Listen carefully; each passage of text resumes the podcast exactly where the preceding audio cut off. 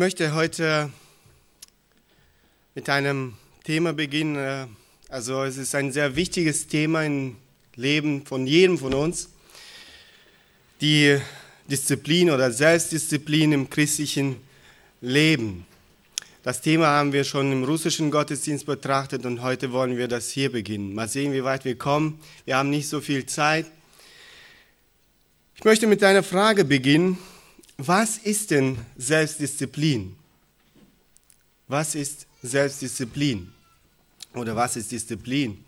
Ich habe in einem Wörterbuch nachgeschaut und ich habe da eine Definition gefunden. Steht, äh, Selbstdisziplin ist eine Fähigkeit, seine Handlungen bestimmten Forderungen zu unterwerfen. Fähigkeit, seinen Handlungen bestimmten Forderungen zu unterwerfen. Das ist keine schlechte Definition. Ähm, aber die Frage ist, welchen Forderungen ähm, der Mensch seine Handlungen unterordnen soll. Für ein Kind bedeutet das, seine Handlung der Forderung der Eltern unterzuordnen und das zu tun, was sie von ihm erwarten. Für, für den Schüler in der Schule bedeutet es, äh, seine Handlung den Forderungen des Lehrers unterzuordnen. Für, den, für einen Soldaten bedeutet das, sich dem Rang höheren unterzuordnen. Und die Frage ist, was bedeutet das für uns Christen? Was bedeutet das für mich persönlich? Für einen Christen bedeutet es, seine Handlungen den Forderungen seines Lehrers, seines Herrn Jesus Christus unterzuordnen. Für einen Christen bedeutet es, nach, nach diesem Wort nach Gottes Wort zu leben. Selbstdisziplin eines äh, Gläubigen ist die Fähigkeit, sein Verhalten dem von Gott veränderten Verstand unterzuordnen und nicht den Wünschen, Gefühlen oder dem Druck der Menschen oder Ähnlichem nachzugeben. Kurz gesagt, es ist eine Fähigkeit, sich dem Herrn unterzuordnen. Gott ruft uns zu Selbstdisziplin auf. Ohne Selbstdisziplin sind wir in unserem Leben zu Niederlagen verurteilt. Wenn wir siegen wollen, brauchen wir Selbstdisziplin. Alle Männer des Glaubens, die bestimmte geistliche Höhen in ihrem Leben erreichten, die Gott für seinen Ruhm äh, Gebrauchte, die in den Familien der Gesellschaft und in der Gemeinde die Führung übernahmen, waren Menschen mit äh, strenger Disziplin. Selbstdisziplin zeugt von der geistlichen Reife in unserem Leben. Lass uns bei diesem Gedanken stehen bleiben und äh, uns darauf konzentrieren, das ein bisschen näher betrachten. Selbstdisziplin als Zeugnis geistlicher Reife. Selbstdisziplin ist äh, eine Frucht des Heiligen Geistes. Im Galaterbrief äh, schreibt Apostel Paulus, das lesen wir im fünften Kapitel, Galaterbrief, fünfter Kapitel, äh, Vers 22. Die Frucht des Geistes aber ist Liebe, Freude, Friede, Langmut, Freundlichkeit, Güte, Treue, Sanftmut, Enthaltsamkeit. Äh, das letzte Wort in dieser Aufzählung ist nicht, äh, nichts anderes als Selbstdisziplin. Das griechische Wort, das im Deutschen als Enthaltsamkeit übersetzt ist, bedeutet Selbstkontrolle, äh, Zurückhaltung, die Fähigkeit, seine äh, Leidenschaften und Wünsche zu beherrschen. Das habe ich auch in einem Wörterbuch nachgeschaut. Die Fähigkeit, seine Wünsche und Gefühle zu kontrollieren, zeugen von der geistlichen Reife des Menschen, des Menschen. Sie zeigt, dass der Mensch mit dem Heiligen Geist erfüllt ist und der Mensch sich Gottes Macht zur Verfügung stellt. Die Selbstdisziplin oder die Selbstkontrolle sollen alle Bereiche unseres Leben, äh, Lebens erfassen. Ich möchte eine wichtige Bereiche, einige wichtige Bereiche unseres Lebens hervorheben und sie ähm, äh, zusammen mit uns betrachten. Einmal sind das Gefühle. Gefühle spielen in unserem Leben eine wichtige Rolle. Verschiedene Gefühle begleiten uns im Verlauf unseres Lebens und jeden neuen Tages. Gott hat uns, äh, Gott hat uns mit Gefühlen geschaffen und es ist wirklich wunderbar, dass er uns diese emotionale Welt geschenkt hat. Jedoch hat ähm, der Sündenfall des Menschen die Harmonie in der Beziehung, ähm, in der Beziehung zwischen Mensch und Gott zwischenmenschlich und im Menschen selbst und in seiner natürlich emotionalen Welt zerstört. Die Gefühle des Menschen wurden verzerrt und es traten Widersprüche auf. Wir können uns nicht auf unsere Gefühle wirklich verlassen. Unsere Gefühle haben nicht das Recht, über unseren Willen zu herrschen. Sie können uns äh, betrügen und täuschen. Unsere Gefühle haben nicht das Recht, über unser Verhalten zu bestimmen. Mit anderen Worten kann man sagen, unsere Entscheidungen dürfen nicht von unseren Gefühlen diktiert werden. Leider neigen die Menschen in der modernen Welt dazu, ihren Willen den Gefühlen unterzuordnen. Sehr oft sind die Entscheidungen, die wir in unserem Leben treffen, nicht von dem vom Verstand und Vernunft, sondern von den Gefühlen und Emotionen diktiert. Wenn wir Gottes Kinder sind, sollen wir unsere Gefühle dem von Gott veränderten Verstand unterwerfen. Unser veränderter Verstand soll über unseren Willen und unser, unser Verhalten herrschen. Sehr oft stehen unsere Gefühle und unser Verstand im Widerspruch zueinander. Unsere Gefühle möchten über unseren Willen und unseren Verhalten herrschen. Und es ist wirklich sehr wichtig zu lernen, die eigenen Gefühle zu steuern. Es ist wichtig, die Gefühle zu unterdrücken, die Gott nicht gefallen. Wenn wir uns nicht auf ähm, die Gefühle verlassen, sondern Entscheidungen treffen, die von unserem, äh, von unserem von Gott veränderten Verstand geleitet werden, so hilft Gott uns auch unsere emotionale Welt in Ordnung zu bringen. Es gibt ein russisches Sprichwort, ich weiß nicht, ob das im Deutschen auch gibt, ähm, das lautet, äh, du kannst den Gefühlen nicht befehlen. Du kannst den Gefühlen nicht befehlen. Ähm, diese Welt lebt heute nach diesem Prinzip und dieses Prinzip wird überall propagiert. Es ist aber eine große Lüge. Wir müssen, wir sollen unseren Gefühlen befehlen. Und äh, geistliche Reife, äh, ge geistlich reife Menschen befehlen auch ihren Gefühlen.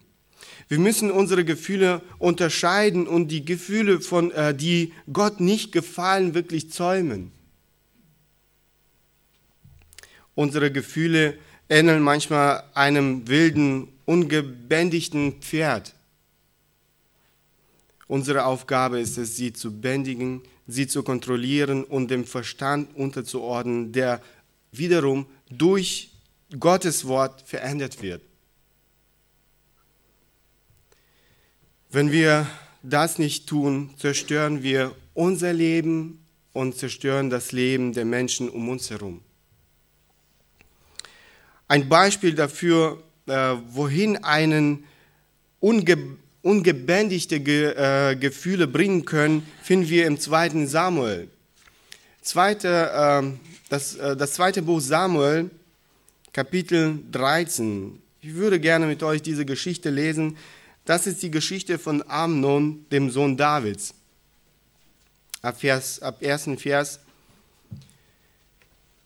Kapitel 13. Und es geschah danach, Absalom, der Sohn Davids, hatte eine schöne Schwester. Ihr Name war Tamar. Und Amnon, der Sohn Davids, liebte sie. Und es war dem Amnon wehe um seine Schwester Tamar willen, bis dass er sich krank fühlte. Denn sie war eine Jungfrau und es war in den Augen Amnons unmöglich, ihr irgendwas anzutun. Und Amnon hatte einen Freund, sein Name war Jonadab, der Sohn des äh, Shimea, des Bruders Davids. Jonadab aber war ein sehr kluger Mann. Der sagte zu ihm, warum bist du morgen für morgen so elend, Königssohn? Willst du es mir nicht mitteilen? Amnon sagte zu ihm, ich liebe Tamar, die Schwester meines Bruders Absalom. Da sagte Jonadab zu ihm, leg dich auf dein Lager und stell dich krank. Und äh, kommt dein Vater, um nach dir zu sehen, dann sag zu ihm, es soll doch meine Schwester Tamar kommen und äh, mir Krankenkost bringen. Sie sollte vor meinen Augen die Krankenkost zubereiten, damit ich es äh, sehen kann. Dann würde ich aus ihrer Hand essen. Und Amnon legte sich hin und stellte sich äh, krank. Und als der König kam, um nach ihm zu sehen, sagte Amnon zum König, es soll doch meine Schwester Tamar kommen und vor meinen Augen zwei Kuchen zubereiten, damit ich aus ihrer Hand Krankkost esse. Da sandte David zu Tamar und äh, ins Haus und ließ ihr sagen, geh doch ins Haus deines Bruders Amnon und bereite ihm Krankkost. Und Tamar ging ins Haus ihres Bruders Amnon, während er im Bett lag, und sie nahm den Teig und knetete ihn und bereitete Kuchen vor seinen Augen zu und bagte die Kuchen.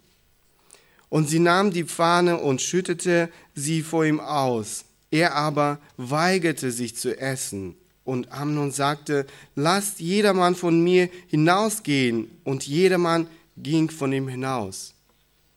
Da sagte Amnon zu Tamar, Bring die Krankkost in die innere Kammer, damit ich aus deiner Hand esse. Und Tamar nahm die Kuchen, ähm, die sie zubereitet, hat, zubereitet hatte, und brachte sie ihrem Bruder Amnon in die innere Kammer.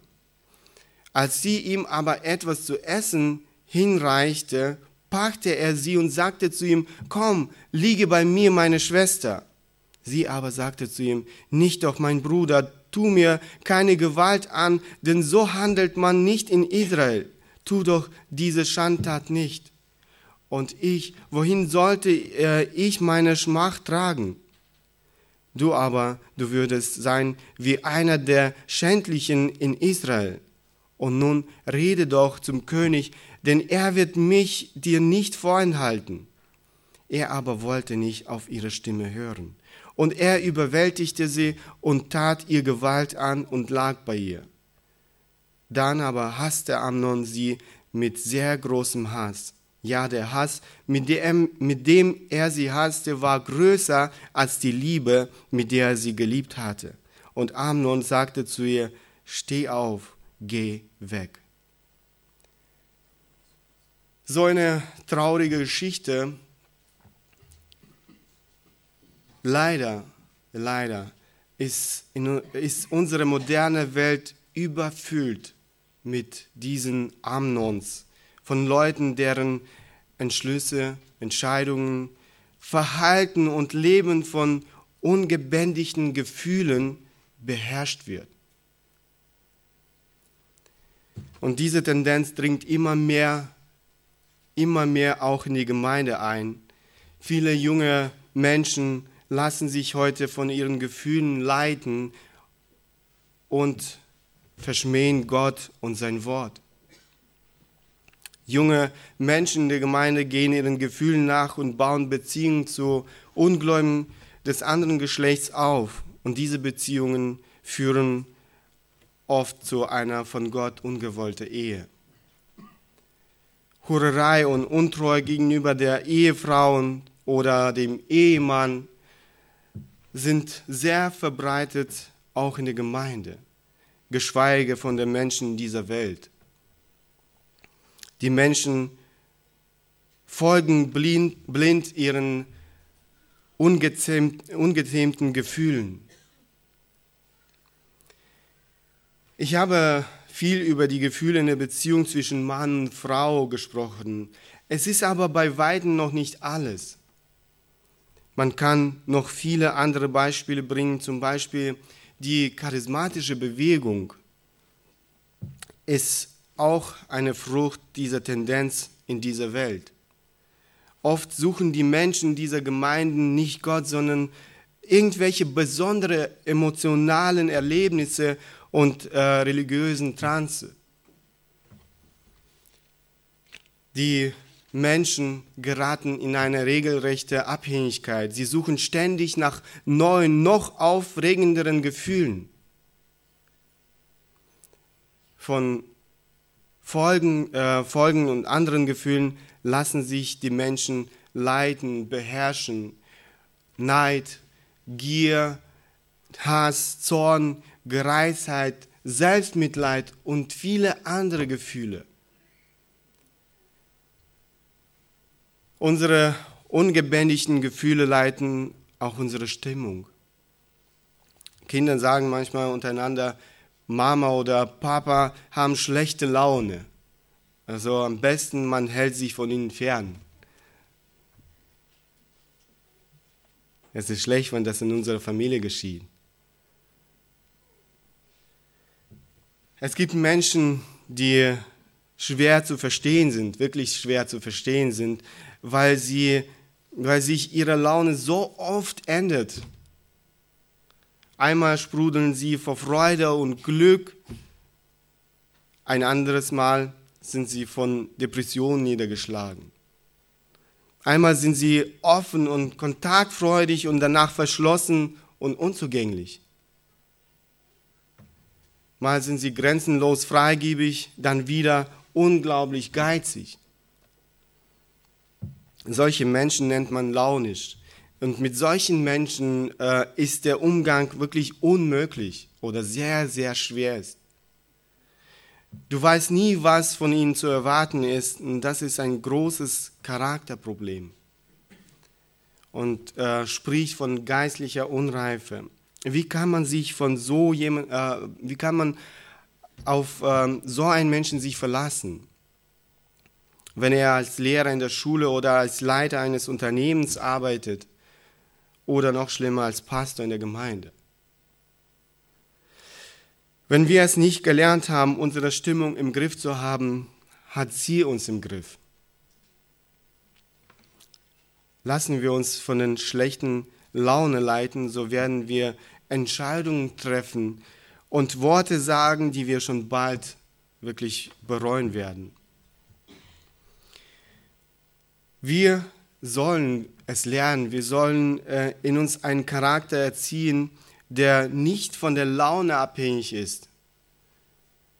Nichts äh, soll uns aus dem Gleis werfen, äh, weder Müdigkeit noch ähm, Probleme auf der Arbeit, schlechtes äh, Wetter äh, oder ein unerwarteter Brief, alles Mögliche, das äh, kann kommen, aber wir müssen es lernen, richtig damit umzugehen. Unsere Laune darf keinen Einfluss auf unsere Entscheidung haben und ein ausgeglichener Mensch verfügt über eine Kraft und diese Kraft sollen wir wirklich in Gott schöpfen. Noch ein weiteres Bereich, ein Gebiet in unserem Leben, ist das Begehren des Fleisches. jedem Gläubigen, jedem Gläubigen äh, ist der Kampf des Fleisches und äh, des Geistes ist äh, bekannt. Apostel Paulus war keine Ausnahme und wir lesen oft äh, von diesem Kampf in seinem Leben. Ein Beispiel finden wir auch im ersten Korintherbrief, ähm, Kapitel 9, Verse 24, 27. Er schreibt, wisst ihr nicht, dass die, welche in, äh, in der Renn Rennbahn laufen, zwar alle laufen, aber einer den Preis empfängt. Lauft so, dass ihr ihn erlangt. Jeder aber, der kämpft, ist enthaltsam in allem, jener freilich, damit sie einen vergänglichen Siegeskranz empfangen, wir aber einen unvergänglichen. Ich laufe nun so nicht wie ins Ungewisse. Ich kämpfe so nicht wie einer, der in die Luft schlägt, sondern ich zerschlage meinen Leib und knechte ihn, damit ich nicht, nachdem ich, äh, nach, nachdem ich anderen gepredigt, selbst verwerflich werde. Apostel Paulus war, äh, war dieser Kampf auch nicht erspart geblieben. Und wir, gerade Vers 27 sagt es äh, uns sehr deutlich. Er sagt, ich zerschlage meinen Leib und knechte ihn. Paulus tat alles, um die fleischlichen Begierden zu zäumen und äh, zu unterdrücken.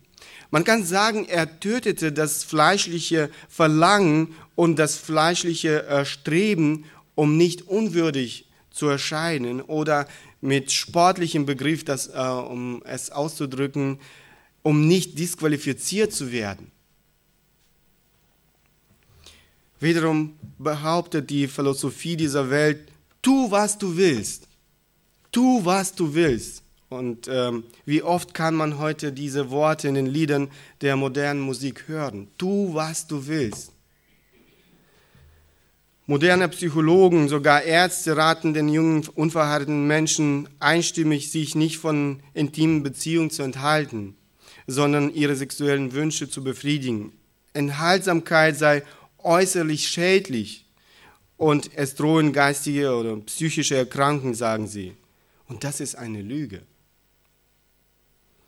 Die Befriedigung ihrer fleischlichen Begierden wurden für viele Menschen zu einem Sinn des Lebens. Dafür sind sie bereit, jedes Opfer zu bringen. Dafür überschreiten sie jede moralische Norm, juristische Gesetze, geschweige der göttlichen Normen und Gesetze.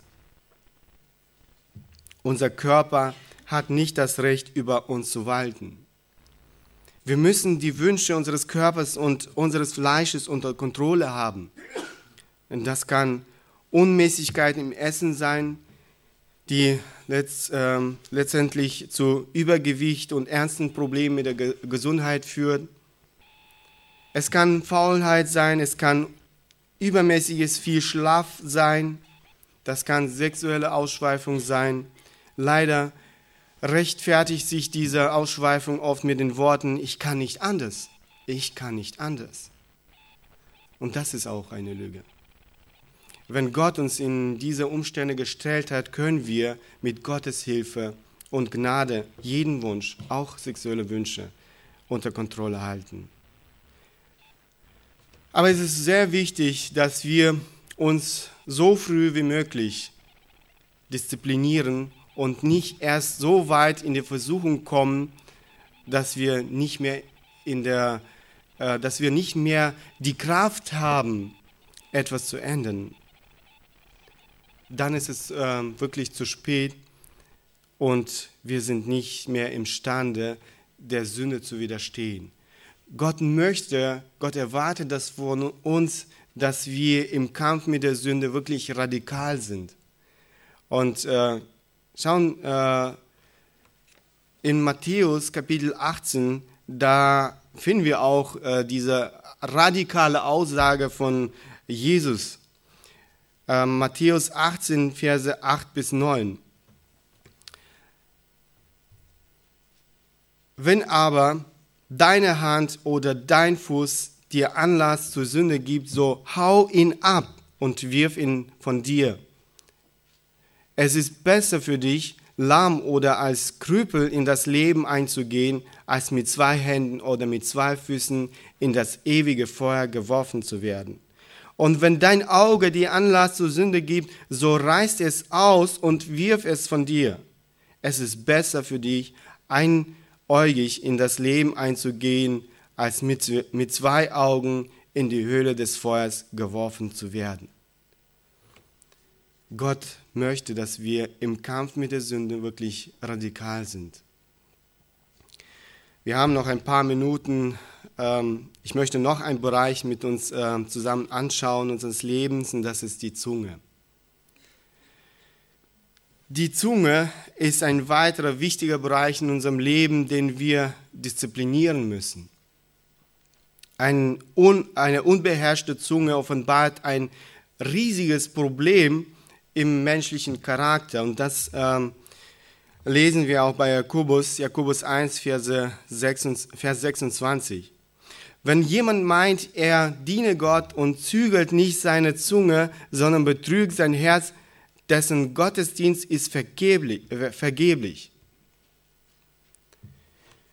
Wir können wirklich eine sehr hohe Meinung von uns haben, aber wenn wir unsere Zunge nicht zäumen, uns disziplinieren, ist unsere Frömmigkeit, das sagt auch Jakobus, das sagt Gottes Wort, oh, oder wie es hier steht, vergeblich. Dieses, äh, diese Worte unterstreichen noch einmal, wie wichtig es für uns ist, unsere Zunge zu kontrollieren und sie zu disziplinieren. Oft hört man von Menschen, ich sage immer, was ich denke. Ich sage immer, was ich denke oder fühle. Ist das richtig? Ist das weise, immer zu sagen, was du denkst? Schauen wir, was der weise Salomo sagt. In Sprüche 29, Vers 11. Seinen ganzen Unmut lässt der Tor herausfahren, aber der Weise be, beschwichtigt ihn zuletzt.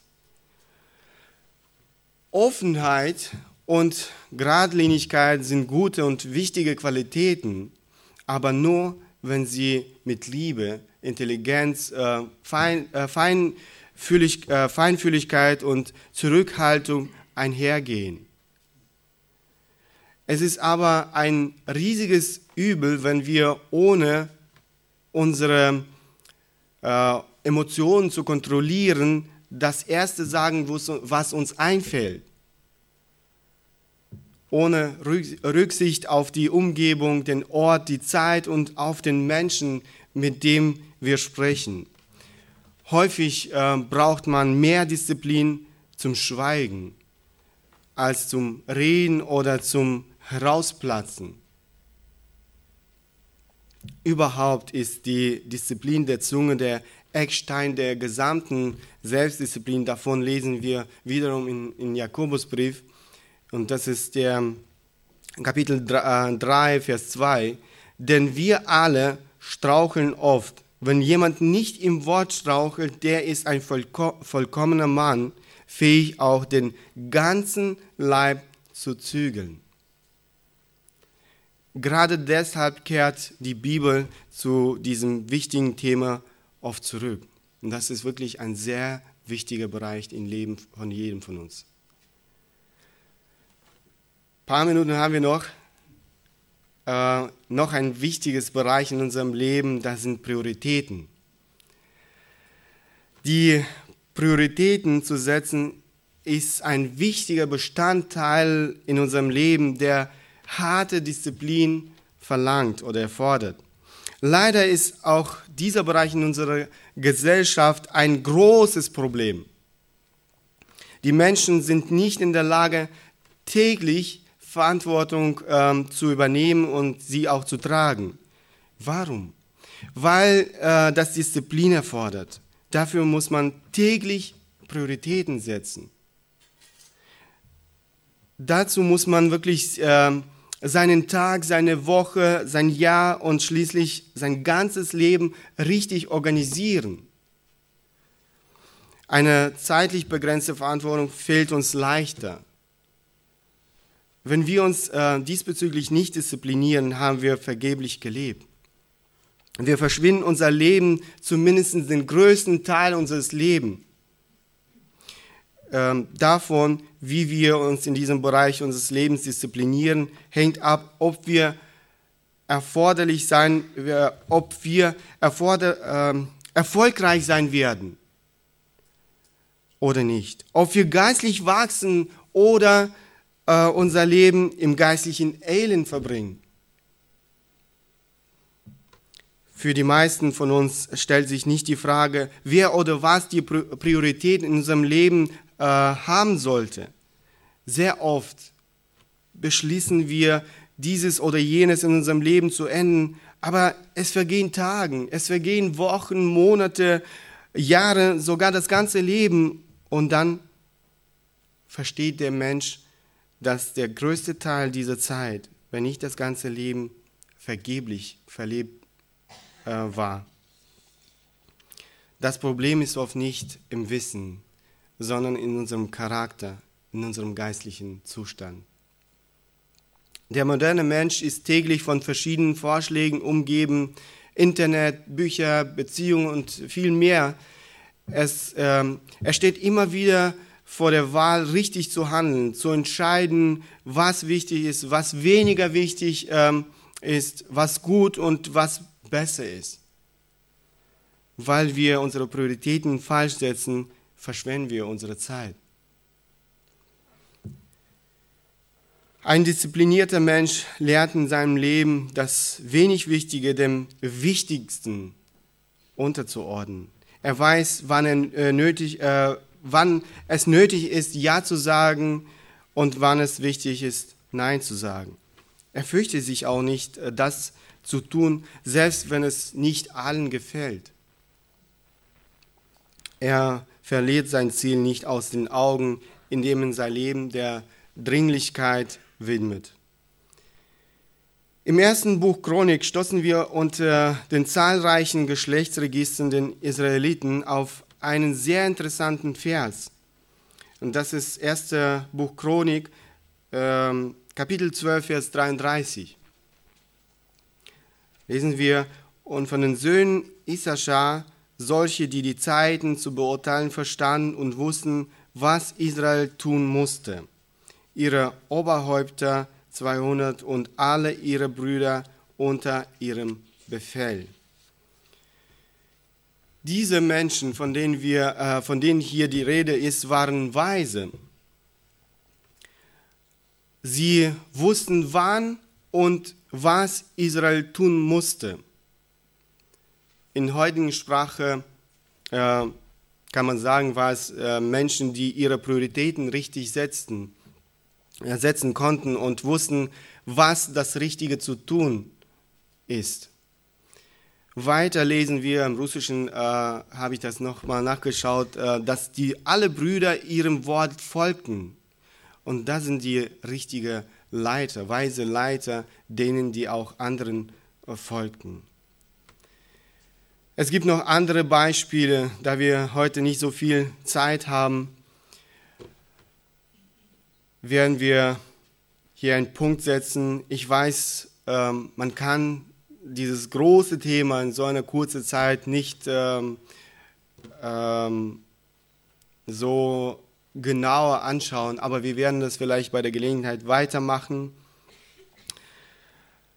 Ich möchte, ich möchte, dass jeder von uns heute sich fragt, in welchem Bereich, in welchem Bereich meines Lebens bin ich undiszipliniert. Wir haben heute einige Bereiche angeschaut. Was tust du wirklich in deinem Leben, um das zu ändern? Ganz am Anfang haben wir gesagt, was bedeutet Selbstdisziplin für einen Christen? Für einen Christen bedeutet es, seine Handlungen, sein Leben den Forderungen seines Lehrers seines Herrn Jesus Christus unterzuordnen.